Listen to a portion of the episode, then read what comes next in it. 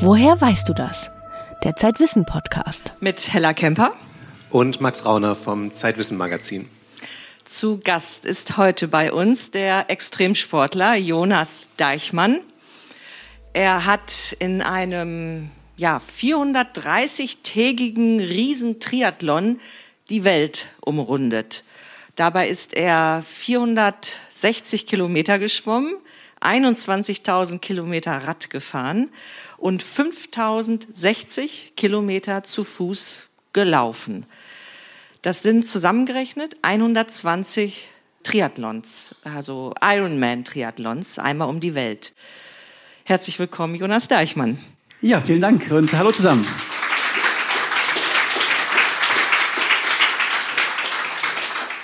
Man hört es am Applaus, ist heute etwas ungewöhnlich. Wir sitzen nämlich mit Jonas Deichmann nicht in unserem Podcaststudio in Hamburg, sondern wir sind beim Zeit Online Podcast Festival am 11. Juni in Berlin. Vor einem halben Jahr sind Sie zurückgekehrt von Ihrer großen Weltumrundung. Vielleicht erzählen Sie erst mal, wie Sie gestartet sind in München. Das war vor jetzt ungefähr zwei Jahren, also mitten in der Pandemie. Genau, ich bin im September vor äh, zwei Jahren gestartet, also zwischen der ersten und der zweiten Corona-Welle. Es war für mich auch daher ähm, ja auch eine Reise ins Ungewisse, weil ich nicht gewusst habe, wie, wie ist es mit den Grenzen, ähm, sind die auf, sind die zu, man hat es einfach nicht gewusst. Und äh, ja, ich bin dann ähm, über die Alpen geradelt nach Kroatien. Das waren ja sechs, fünf oder sechs äh, lockere Tage. Und dann ging es ins Wasser. Äh, und dann kam ja, 54 Tage schwimmen. Und, ähm, das war das Mittelmeer dann, an die, der kroatischen Küste längs. Genau, also praktisch die, fast die komplette kroatische Küste entlang bis nach Dubrovnik und eben auch ohne Begleitteam. Also ich habe so ein selbst konzipiertes ja, Packfloß hinter mir hergezogen und bin dann abends immer irgendwie ans Ufer geschwommen, habe da äh, bivakiert und äh, bin dann weiter und ähm, das war von Tag eins an natürlich, äh, ich habe nicht richtig gewusst, was mich erwartet, weil ich bin ja kein Schwimmer, ich bin eigentlich Radfahrer und ähm, mit äh, gemerkt, das Mittelmeer ist halt nicht der Bodensee. Wir müssen, glaube ich, nochmal erklären, beim Ironman in Hawaii, da ist 3,8 Kilometer Schwimmen, dann werden 180 Kilometer Fahrrad gefahren und dann noch ein Marathon laufen. Jetzt, wenn wir sagen, Sie haben in 120 Ironman die Welt umrundet, Sie haben ja nicht jeden Tag einen Ironman gemacht. Genau, also ich habe die 120-fache Ironman-Distanz gemacht, so plus minus ein Prozent. Und das heißt, ich bin, äh, habe die Schwimmstrecke auch am Stück gemacht, äh, die 460 Kilometer mit Etappen zwischen, ja, zwischen 10 und 18 Kilometer war der längste Tag. Manchmal konnte ich auch nicht ins Wasser wegen Sturm. Ähm, die Laufdistanz habe ich auch, ähm, bin ich eine 120-fache Marathondistanz in 117 Tagen gerannt. Das heißt aber nicht, dass ich jeden Tag genau 42 gelaufen bin, sondern mal waren es 40, mal waren es 50. Ähm, insgesamt waren es eben 54 Kilometer Tagesschnitt. Und die Radstrecke habe ich so ein bisschen unterteilt, ähm, eben damit es auch geografisch aufgeht, um einmal rund um die Welt. Und warum durch Sibirien im Winter und durch Mexiko im Sommer. Also ich glaube, ich hätte es ein bisschen anders geplant. Äh, äh, ja, ich habe das Timing gut hinbekommen. Ähm, der Grund dafür war, ähm, es war nicht der Plan. Ähm, ich habe das Projekt ja äh, vorher, äh, vor der Pandemie, die Idee gehabt und wollte erst eine Südroute nehmen, durch, von der Türkei in den Iran, Pakistan, Südostasien, Indien, Südostasien, also alles schön warm und dann durch die USA rennen. Und ähm, ja, dann war die Pandemie da und Grenzschließungen. Russland war das einzige Land, wo ich rein konnte. Oder war es halt war so groß, ähm, es war die einzige Lösung. Wenn ich da reinkomme, bin ich am Pazifik. Und äh, USA hat mich nicht reingelassen, weil ich im Sudan und im Iran war und musste erst so zur Sicherheitsfreigabe wieder an die Botschaft. Kanada hat mich auch nicht reingelassen und dann ging es durch Mexiko. Und ähm, man könnte jetzt sagen, warum bin ich nicht äh, früher gestartet? Und das liegt am Schwimmen, weil ähm, die große Gefahr beim Schwimmen sind eben nicht die Haifische, wie man immer denkt, äh, sondern die Motorboote. Das ist einfach lebensgefährlich. Und ähm, im Sommer ist da die Hölle los. Daher bin ich erst ähm, die Schwimmstrecke eben Anfang Oktober gestartet, wo einfach die Nebensaison ist und es nicht mehr so gefährlich ist. Und Schwimmen ist ja ohnehin nicht Ihre Lieblingsdisziplin. Haben Sie extra noch richtig kraulen gelernt für dieses Schwimmen, für die Schwimmstrecke oder ein bisschen Schwimmen geht immer? Also ich bin vorher Radfahrer gewesen und auch ein, auch ein guter Läufer, aber Schwimmen, also ich habe Seepferdchen gehabt. Ähm, ich bin kein Profi, definitiv. Ich habe ähm, letztendlich ein Jahr der Vorbereitung gehabt, aber ich habe jetzt nicht da täglich Schwimmtraining gemacht, weil es halt extrem monoton ist. Ähm, und es war Pandemie, das heißt, ich habe auch keinen Technikkurs gemacht, sondern ich bin einfach vorher ja, vielleicht 20, 25 Mal schwimmen gewesen in Seen, in Flüssen.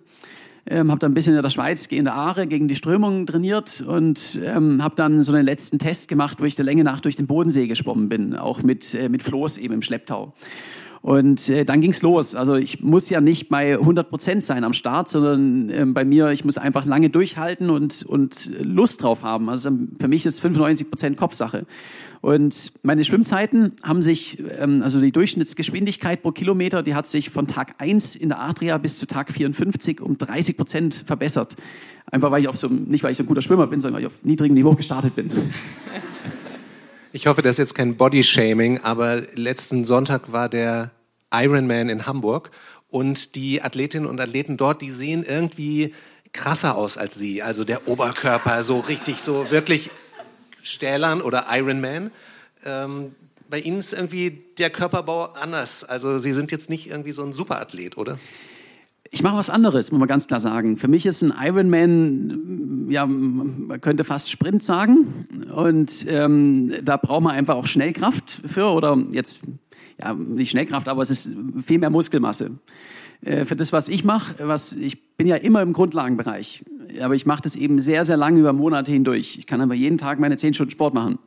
Und da sind äh, ja äh, große Muskeln sind fehl am Platz, weil es ist nur Gewicht, was ich mitschleppen muss. Ähm, also es ist auch, wenn man einen Ultraläufer, der 100 Kilometer rennt, sieht, die sind, die haben null Muskeln, die sind extrem dünn. Und das konnte man bei Ihnen auch gut sehen, finde ich, dass beim während des Laufens Sie offensichtlich deutlich an Gewicht verloren haben, oder?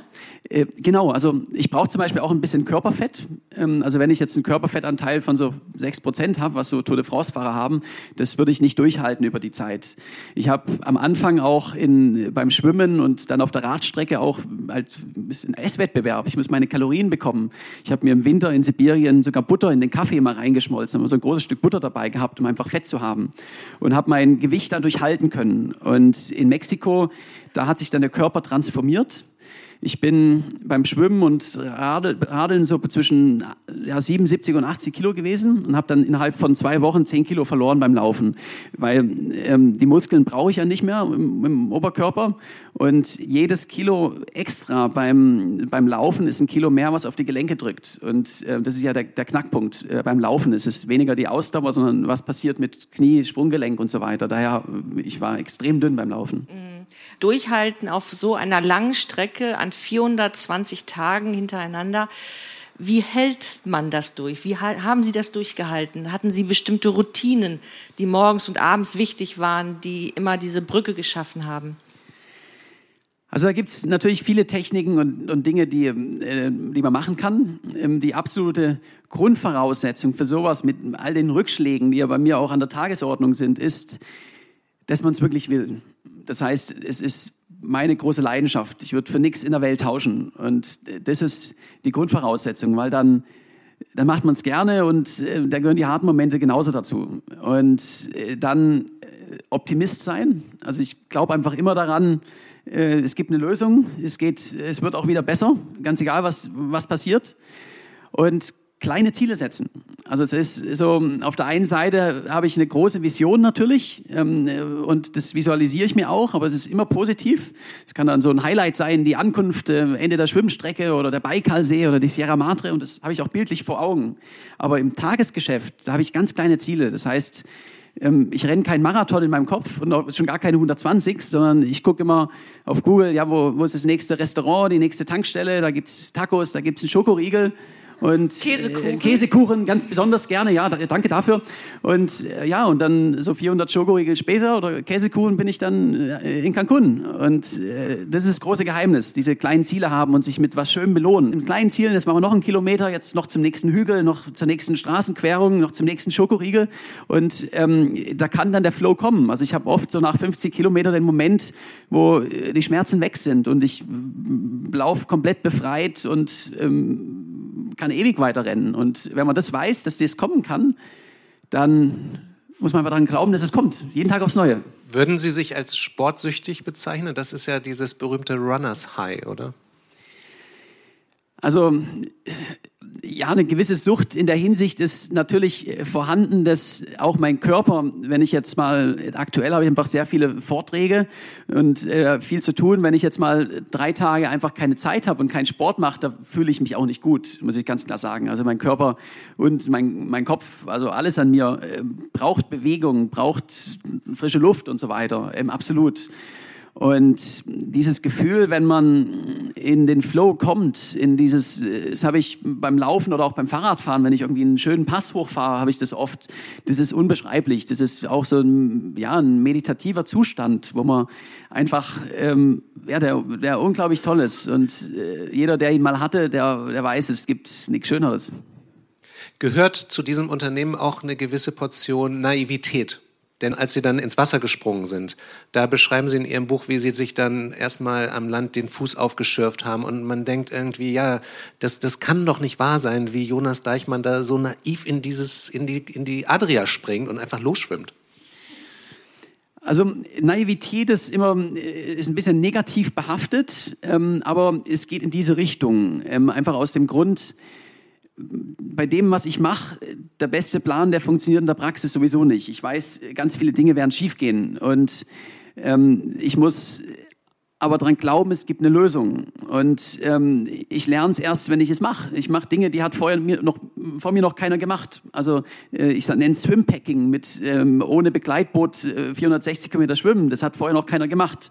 Und daher ähm, weiß ich nicht, was mich erwartet. Und ähm, wenn ich jetzt keine Naivität hätte und immer ähm, auf alles ausprobieren und so, dann wäre ich ja immer noch hier. Ich meine, die Grenzen waren zu, es war eine Pandemie. Und manchmal muss man es einfach machen. Und ich sage so ein bisschen, ja, ähm, positive Naivität tut auch ganz gut, dass man einfach schaut, ja, wir finden eine Lösung, jetzt probieren wir es aus und ähm, das Schlimmste ist, ich lerne aus meinen Fehlern und probiere es noch mehr. Das Scheitern für mich ist nicht an die Startlinie zu kommen.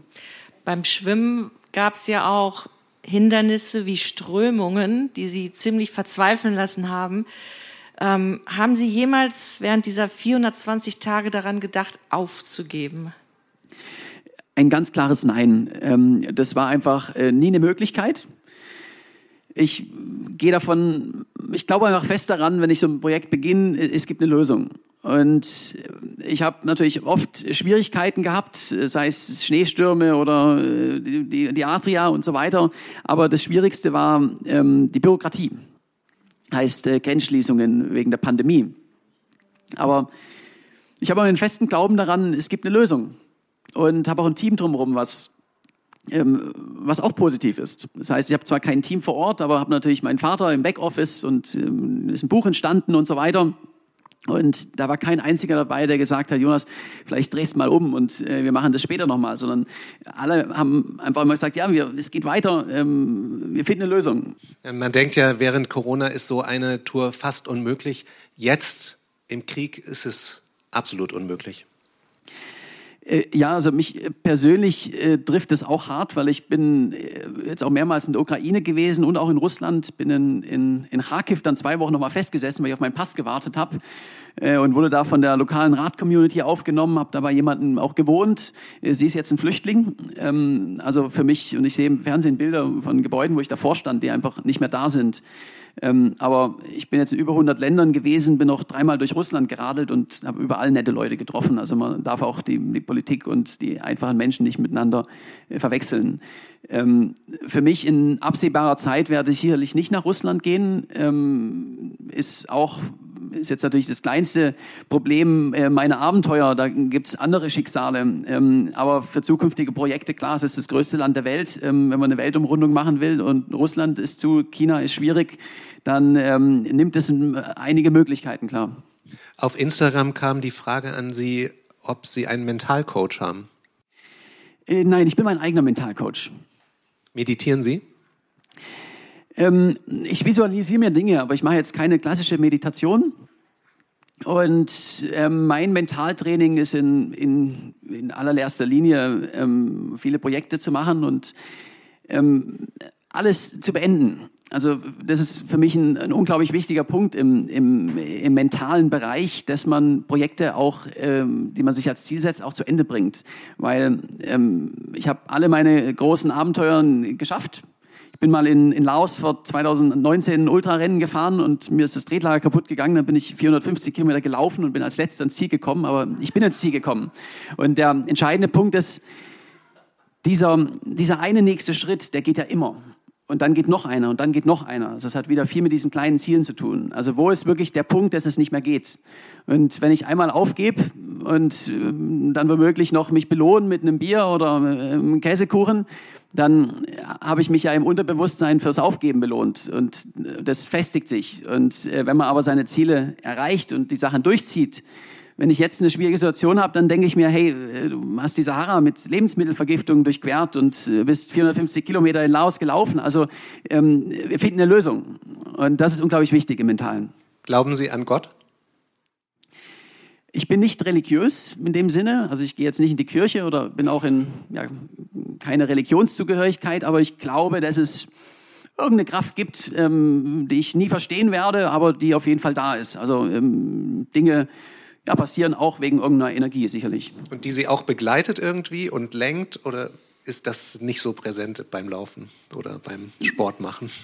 Auf jeden Fall. Also ähm, klar, man, Dinge passieren auch aus dem Grund und man kann seinem Glück aber ein bisschen helfen und seinem Schicksal, indem man, indem man Dinge macht und ähm, seinen Träumen folgt. Aber ähm, es gibt auch so Sachen, ja, gewissermaßen auch Intuition geht in die Richtung, dass es Dinge gibt, man weiß gar nicht so, warum man dieses Gefühl hat oder warum das so ist, aber es fühlt sich einfach richtig an und daher glaube ich auf jeden Fall, dass es irgendeine Energie gibt. Wie wichtig ist dabei, dass Sie die Dinge allein machen? Ging es auch zu zweit oder anders gefragt, ähm, ist Einsamkeit ein Problem? Also Einsamkeit ist für mich kein Problem. Ähm, Im Gegenteil, für mich ist allein in der Wildnis sein auch, auch wunderschön. Ähm, da fühle ich mich nicht einsam. Für mich ist Einsamkeit, wenn ich dieses Gefühl habe, eher die Anonymität von einer Großstadt. Also ich habe auf meiner Reise in Sibirien im Zelt alleine oder in der Wüste keine Einsamkeit verspürt. Das einzige Mal, wo ich Einsamkeit hatte, das war dann, wo ich in Mexiko so als deutscher Forrest Gump auch ähm, sehr berühmt wurde und dann äh, ja Menschenmassen hatte, die mitgerannt sind und wenn ich dann da alleine äh, war und da waren tausend Menschen und jeder wollte ein Selfie und Fernsehen und alles und ich bin ganz alleine dem gegenüber. Also das war für mich Einsamkeit, dass ich hier in der in der Menschenmasse bin und nicht ähm, letztendlich alleine sein. Das sind zwei komplett unterschiedliche Dinge. Wie kam diese Berühmtheit in Mexiko? Ähm, also es hat mich auch extrem überrascht. Ich bin ähm, losgerannt und hatte, ich glaube, 300 mexikanische Follower. Also ich war da unbekannt. Und ähm, das ging dann so, ja, ab und an mal war jemand dabei und dann ist mir in der Sierra Madre eine Straßenhündin hinterhergerannt, äh, La Coqueta. Und äh, die ist mir für 130 Kilometer aus irgendeinem Grund gefolgt. Und ähm, ich konnte sie ja langfristig nicht mitnehmen und ähm, habe dann im Fernsehen jemanden gesucht, der sie adoptiert. Und sie, ja, es ist halt Mexiko, da passieren verrückte Dinge. Sie wurde dann adoptiert und in so eine Kleinstadt gebracht, hat da einen großen Heldenempfang bekommen, ähm, hat eine Medaille bekommen und wurde Ehrenbürgerin, also Eintrag ins goldene, Stadt, der, goldene Buch der Stadt. Und dann kam das nationale Fernsehen und hat eben ja über sie berichtet. Und ähm, am nächsten Tag war ich dann auch nationale News, Titelseite auf Zeitungen und im Fernsehen als der deutsche Forrest Gump. Und dann wurde das von Tag zu Tag merkt. Dann sind erst 20, dann hunderte von Leuten ähm, los mitgelaufen, habe ich überall Empfänge bekommen vom Bürgermeister, Senatoren, Drogenkartelle, also, also jeder, der halt was zu sagen hat in Mexiko. Und das wurde dann so ein Volkslauf. Wir wollen jetzt Ihre Fragen äh, entgegennehmen, liebe Co-Moderatorinnen und Moderatoren. Das Mikrofon haben wir auch bereit. Ich glaube, Reinhard Messner hat mal sinngemäß gesagt, Bergsteigen ist sinnlos. Äh, was ist der Sinn Ihrer Aktion zum einen und zum anderen, weil Sie ja eben ging es um Einsamkeit oder Alleinsein, was äh, würden Sie anderen empfehlen auf Grundlage Ihrer Erfahrung oder ist es irgendwas, wo ich sozusagen auch eine Art soziale Kompetenz draus ziehen kann aus dem, was Sie gemacht haben? Also was tatsächlich die erste Frage geht in die Richtung, was mich motiviert. Warum mache ich das Ganze? Und ähm, ja, der Rekord am Ende im Triathlon um die Welt. Ähm, irgendeiner muss der Erste sein, der es macht, aber das ist nicht was, äh, für mich ist das ein Bonus am Ende. Äh, ich finde es unglaublich schön, auf ein Ziel hinzuarbeiten, was schwierig ist, was für mich persönlichen Sinn hat, aber der Weg ist das Ziel. Das heißt, es sind die Erlebnisse, die ich habe. Und das sind Nacht auf dem Baikalsee oder alles, was da in Mexiko passiert ist, das sind so, so Erlebnisse, die, die man sich gar nicht vorstellen kann. Und, und, und diese Erlebnisse, die sammle ich und, äh, und die geben mir auch die, die, die Kraft, um durchzukommen, weil am Ende man, man lebt nur einmal und ähm, ich habe auf, auf so einem äh, ja, Weltreise einfach so viele tolle Dinge, an die ich mich immer erinnern werde. Und das ist äh, das Schöne an dem Ganzen. Die zweite Frage war, was wir davon mitnehmen können. Also äh, letztendlich ähm, möchte ich auch Leute damit inspirieren. In Mexiko habe ich hunderte von Leuten gehabt, die vorher äh, überhaupt nicht gelaufen sind und machen dann an dem Tag, laufen mit und machen ihre persönliche Bestzeit, ähm, bewegen sich. Ich habe etliche Leute gehabt, die sind den ersten Marathon mit mir gelaufen. Und ähm, das ist für mich auch toll, weil es einfach andere Leute inspiriert. Und da geht's in keinster Art und Weise dahin, dass jetzt jeder einen Marathon laufen soll oder einen Triathlon um die Welt machen. Das möchten wahrscheinlich nur die allerwenigsten. Aber es geht darum, seinen Träumen zu folgen und mal raus aus der Komfortzone zu kommen. Und das Schwierigste ist es immer, an die Startlinie zu kommen, also diesen einen ersten Schritt zu machen und danach wenn man seinen Träumen folgt und das mit Leidenschaft macht und an die Startlinie kommt, dann passieren ganz tolle Dinge. Und ob das jetzt im Sportbereich ist oder ob man sein eigenes Unternehmen gründet oder mal eine, eine Reise macht, das ist dann ganz egal. Aber ähm, genau dazu möchte ich inspirieren. Ich habe jetzt schon gehört, Käsekuchen, Schokoriegel, Butter im Kaffee, aber auch eine Lebensmittelvergiftung in der Sahara. Wie kann ich mir so die Ernährung vorstellen, gerade wenn man schwimmt und so ein Floß hinter sich herschiebt, auch so Nährstoffversorgung? Wie funktioniert das konkret? Also da muss man ganz klar sagen, ähm, da unterscheide ich mich extrem von dem klassischen jetzt Profisportler, der natürlich Ernährungsplan hat und alles. Für mich würde äh, Proteinregel und, und Pasta auch gut tun. Aber ähm, ich bin ja unterwegs um die Welt und die meisten Länder sind eben, da ist die Auswahl an, an gesunden Nahrungsmitteln nicht so hoch wie hier in Deutschland. Ähm, das heißt, ähm, ja, in der Sahara oder äh, jetzt auch in Mexiko oder in Russland, da gibt's halt keinen ähm, großen Supermarkt mit Auswahl, sondern es sind kleine, äh, kleine Läden am Straßenrand oder Tankstellen oder irgendwelche Restaurants. Ähm, ich esse ganz einfach alles, was ich finde und so viel wie möglich. Und das ist, wenn es gesund ist, äh, gerne, aber ich brauche einfach meine Kalorien. Und das äh, funktioniert auch mit, mit Schokoriegeln und Keksen und die gibt's halt überall. Sehen Sie Ihren Körper so an wie eine Maschine, die irgendeine bestimmte Leistung bringen muss?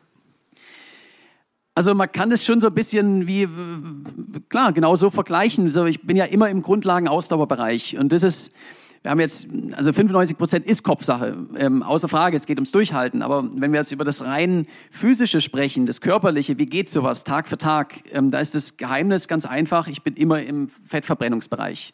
Wenn ich äh, in, in Intervalle machen würde, das halte ich ein paar Tage oder Wochen durch, und aber nicht über den Zeitraum, geht gar nicht. Daher, ich bin immer im Grundlagenausdauerbereich, äh, verbrenne Fett und das muss ich irgendwie wieder reinbringen. Und äh, das ist daher auch ein Esswettbewerb. Ich muss halt nonstop essen. Ähm, also abgesehen von den Schokoriegeln, äh, haben Sie denn irgendeinen physiologischen Vorteil ähm, gegenüber jetzt uns Normalos, sage ich jetzt mal? Oder denken Sie, ja, das könnte eigentlich jeder Mensch machen, der einfach, weil Sie ja gesagt haben, 95 Prozent Psyche, ähm, wo ich, wenn ich 20 Kilometer laufe, tun mir schon alle Knie weh. So. Ähm, dann denke ich doch, irgendeinen physiologischen Grund oder Genetik oder sowas steckt immer dahinter. Ja, also es ist, ich bleibe dabei, es 95% Kopfsache ist, aber ähm, es hilft natürlich ähm, auch mit, mit dem Körper. Ich habe ähm, zum Beispiel ein, ein, ein riesiges Herz, äh, einen Ruhepuls von, 5, äh, von 38, das ist extrem niedrig. Und Lungenvolumen, äh, VO2 Max und so, das sind Werte, die auch im Spitzenbereich sind natürlich. Ähm, kommt von ein bisschen Genetik, aber auch einfach viel Training, weil ich das Ganze mache. Und ähm, das hilft. Aber ähm, trotzdem ist es, Marathonlaufen ist vielleicht nochmal eine, eine Besonderheit, weil es halt auf die Gelenke geht, aber Fahrradfahren Jeder kann 250 Kilometer am Tag Fahrrad fahren, der jetzt nicht ähm, körperliche Beeinträchtigungen hat. Ähm, vielleicht nicht am, auch am ersten Tag, aber sonst trainiert man einen Monat und dann geht's. Äh, ein Marathonrennen kann auch jeder. Ähm, ist es äh, vielleicht nicht in zwei Stunden, aber ähm, in vier Stunden. Und äh, man muss einfach wollen und daran glauben. Was waren besondere Gefahrenmomente? Ganz klar, das Gefährlichste für mich ist bei jedem Projekt ähm, der Verkehr. Da habe ich gerade in Russland auch einfach Situationen, wo die LKWs sehr knapp vorbeifahren. Das ist aber äh, nicht, das ist, die Gefahrensituation ist schon mir vorbei, wenn ich es realisiert habe. Ähm, aber ich habe jetzt zum Beispiel für mich auch entschieden, ich werde keine Geschwindigkeitsrekorde mehr machen auf dem Fahrrad, wo ich dann einfach auf die schnellstmögliche Straße gehen muss. Ähm, nee, ich fahre jetzt einfach dann Moskau halt eben eine Nebenstraße. Und die Gefahrensituation, wo ich einfach gemerkt habe, ich bin in einer Gefahrensituation, das war für mich ähm, vor allen Dingen in, im Dunklen im Wasser beim Schwimmen. Ich habe mal Querungen gehabt, das heißt, wo ich dann eben mal auf eine Insel rausschwimmen musste. Das waren dann sechs, sieben Kilometer offenes Meer und ich bin einmal in die Dunkelheit gekommen und war dann drei Kilometer vor der Küste alleine im Meer. Und ähm, da ist es so von der, da war das einfach so das Gefühl, ich soll hier nicht sein. Und ähm, die Orientierung war wahrscheinlich auch schwierig. Äh, ja, also ich habe immer so die Schatten der Berge gesehen, also man weiß schon, die, in welche Richtung man schwimmen soll, aber man kann die Distanz nicht einschätzen. Also ich weiß nicht, komme ich jetzt näher oder zieht mich die Strömung zurück. Und äh, hier ähm, Haifische ist sowas ganz Interessantes. Ich habe hab das tagsüber nie Angst gehabt vor Haifischen und ich weiß auch nachts, die machen dir nichts. Sie sind zwar da, aber sie machen nichts. Aber man hat trotzdem so das Gefühl im dunklen Meer, wo es halt 100 Meter nichts unter einem ist, äh, was ist da? Also es ist so ein ganz seltsames Gefühl und ähm, aber auch da, ich habe noch nie in meinem Leben Panik gehabt, sondern ähm, auch da kann ich mich dann fokussieren. Jetzt geht's auf zur Insel, ich schaffe das und äh, bin zwei Stunden da. Hier war eine Wortmeldung. Ja, hallo. Ähm, also erstmal meinen größten Respekt dafür. Ich könnte mir das im Leben nicht vorstellen. Ähm, aber mich würde interessieren, wie ist das Gefühl, dann nach 14 Monaten wieder hier anzukommen? Weil die Welt hier dreht sich weiter und dann auch noch in Corona-Zeiten, also wo die Menschen vielleicht, ja, keine Ahnung, mit allem Möglichen äh, strugglen oder so. Und sie laufen oder fahren Fahrrad oder schwimmen den ganzen Tag. Also ich, da ist so ein riesen Kontrast, glaube ich, ähm, wenn ich überlege, was ich die letzten zwei Jahre so gemacht habe. ähm, und das würde mich einfach super interessieren, wie es ist, wie kommt man hier wieder an? Und ja. Äh, sehr spannende Frage und ähm, ich kenne auch von vielen, sag ich mal, Weltreisenden oder Leuten, die so äh, Lebensprojekte hatten, die dann ähm, hinterher Depressionen haben, ähm, weil es ist natürlich die Frage, was was mache ich jetzt? Und ähm, jetzt bin ich, das war ja nicht nur 14 Monate, das war mit Vorbereitung zwei Jahre mein Leben. Und zwar äh, mit meinem Leben meine ich, da war für nichts anderes. Das war, das, das war mein Projekt. Und wenn es dann vorbei ist, dann ist man ein paar Tage glücklich und dann kommt die Frage, okay, und, und jetzt radle ich um mein Haus rum oder was mache ich jetzt? Daher ähm, für mich ist das Ankommen ein ganz toller Moment. Äh, darauf habe ich hingearbeitet. Ich bin auch froh, es ist geschafft und ähm, muss jetzt nicht mehr immer nur jeden Tag einen Marathon laufen. Ich bin auch froh, es ist vorbei. Aber ich habe immer ein neues Projekt im Kopf, wenn ich ankomme. Ich habe ja viel Zeit zum Nachdenken und komme dann zurück mit vielen neuen äh, dummen Ideen und ähm, habe eben diese Idee für mein nächstes großes Projekt schon gehabt, äh, wo ich angekommen bin. Und die Zeit aktuell ist so für mich, ja, ich bin genieße auch das die Off-Season sozusagen, also die Zeit, wo ich ähm, jetzt nicht unterwegs bin, aber ich weiß genau, in ein paar Wochen, in ein paar Monaten kommt der, der Tag, wo es so wieder anfängt zu kitzeln, wo ich wieder bereit bin und dann geht die Vorbereitung los und nächstes Jahr geht es wieder um die Welt und das ist toll. Also für mich, ich brauche ein neues nächstes im Kopf, Projekt im Kopf.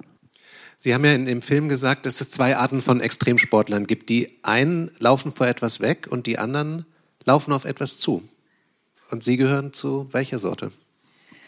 Also ich laufe definitiv auf etwas zu.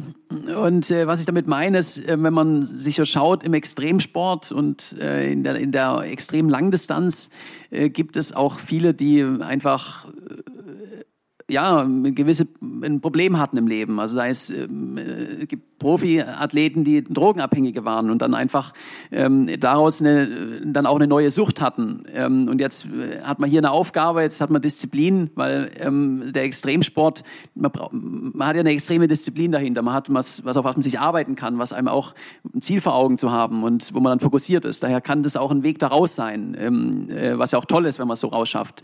Ähm, für mich geht's aber also ich laufe von nichts weg, sondern ich suche die Erlebnisse. Also ich suche das Abenteuer und die besonderen Momente und Erfahrungen. Und Da gibt es für mich nichts Schöneres.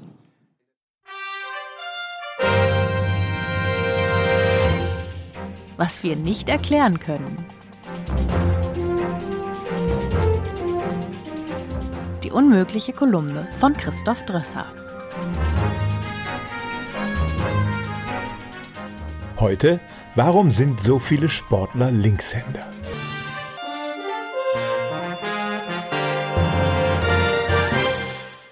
Linkshänder haben es nicht leicht im Leben.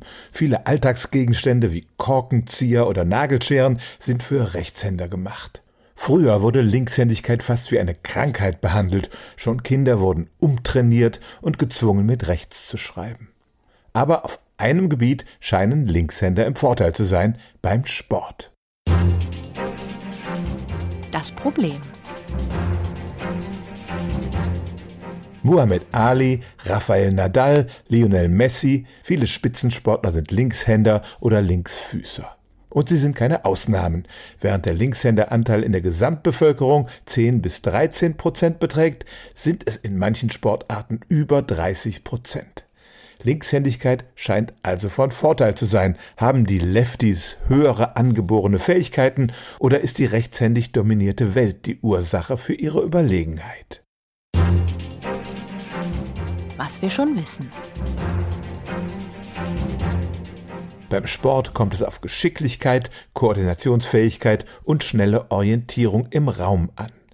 Die Gehirnzentren dafür befinden sich meist in der rechten Hirnhälfte und die steuert die linke Körperseite. Daraus leiten einige Forschende einen angeborenen Vorteil der Linkshänder ab. Deren Anteil ist aber nicht in allen Disziplinen gleich. In Individualsportarten wie Schwimmen und Leichtathletik liegt er eher im Bereich der Gesamtbevölkerung. In Kampfsportarten wie Boxen und Judo ist er dagegen besonders hoch. Und was ist mit Ballsport? Da hat der Oldenburger Sportwissenschaftler Florian Loffing im Jahr 2017 eine interessante Untersuchung gemacht. Er hat sich sechs Disziplinen angeschaut, bei denen Bälle hin und her geschlagen und geworfen werden. Baseball, Cricket, Tischtennis, Badminton, Tennis und Squash. Dann hat er den Anteil der Linkshänder unter den Topsportlern ermittelt und damit verglichen, wie schnell die Sportarten sind, also wie viel Zeit dem Gegner bleibt, auf einen Ball zu reagieren. Das Resultat, je schneller der Sport, desto höher der Linkshänderanteil von 9% bei der langsamsten Disziplin Squash bis 30% beim schnellen Baseball. Loffing schloss daraus, weil Linkshänder seltener sind, haben die Gegner Schwierigkeiten, sich auf sie einzustellen. Und dieser Überraschungseffekt ist umso größer, je kürzer die Reaktionszeit ist. Was wir nicht erklären können. Der Vorteil der Linkshänder hat also ganz offenbar etwas mit ihrer Minderheitenrolle zu tun. Aber auch eine biologische Überlegenheit ist in mancherlei Hinsicht nicht ausgeschlossen. Letztlich können wir die Frage erst dann beantworten, wenn wir erklären können, warum es überhaupt mehr Rechts- als Linkshänder gibt und das schon mindestens seit der Steinzeit. Wenn Rechtshänder einen evolutionären Vorteil haben, warum sind die Linkshänder dann noch nicht ausgestorben? Weil sie besser kämpfen können, sagen zwei französische Wissenschaftler und belegen das mit der Tatsache, dass die Mordraten in indigenen Völkern umso größer sind, je mehr Linkshänder es gibt. Aber warum Linkshänder im Kampf und im Sport besser sind als Rechtshänder, das kann die Wissenschaft bis heute nicht vollständig erklären.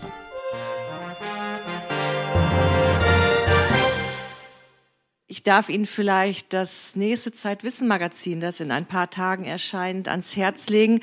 Dort geht es nämlich auch um die Chancen, die einem das Leben bieten kann. Und Elke Heidenreich beschreibt darin, wie man sie ergreift. Mein Kollege Max Rauner schreibt über Algen, die nämlich auch Chancen bieten, nämlich als das neue Superfood. Max hat Sterneköche und Forscherinnen an der irischen Atlantikküste besucht. Und ein drittes Thema bietet noch eine Tangente zu Jonas Deichmann, nämlich Macht Bewegung eigentlich schlau? Wenn Sie Fragen an uns haben, Kritik oder Ideen, dann schreiben Sie uns gern an redaktion.zeit-wissen.de und Sie können sich gern eine kostenlose Probeausgabe von Zeitwissen bestellen, nämlich unter zeit.de slash wissen-podcast.